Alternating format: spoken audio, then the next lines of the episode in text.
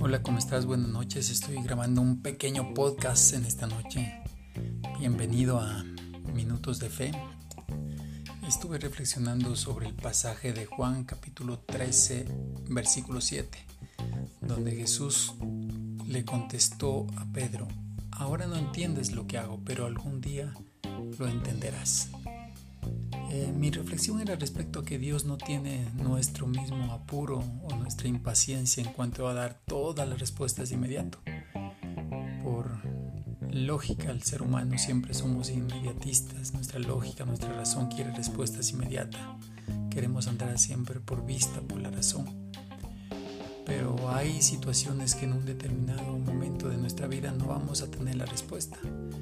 Y Debe ser quizás porque ni siquiera la necesitamos, ya que hay momentos en los cuales nuestra mayor necesidad es confiar en Dios y hacerle caso, obedecerle. Porque nuestra fe va de la mano de la paciencia de esperar los tiempos que Dios asigna. A Él le corresponde respondernos en el momento que sea más adecuado para nosotros. Lo que debemos hacer es descansar en sus propósitos, en su plan en su soberanía y sobre todo en su bondad, sin importar las circunstancias que estemos pasando. Hay muchas preguntas que tenemos y no necesitamos todas las respuestas. De hecho, yo pienso que hay preguntas que en este lado de la vida no vamos a encontrar jamás las respuestas y Dios se lo reserva para Él.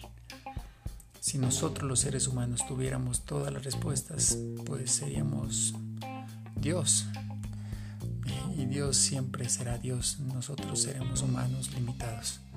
Por lo tanto, confía en Dios, Él está al control. Descansa.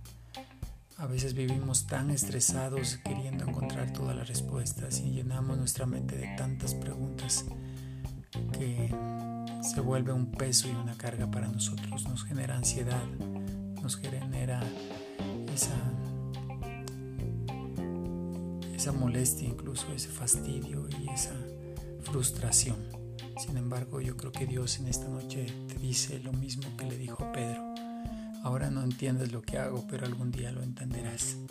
Necesitamos descansar más en Dios y andar más por fe y no por vista. Eh, te mando un abrazo, un saludo desde Ibarra, Ecuador.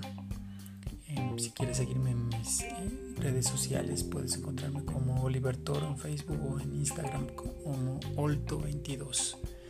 Gracias por tomarte este tiempo y que Dios te bendiga. Un abrazo, ánimo.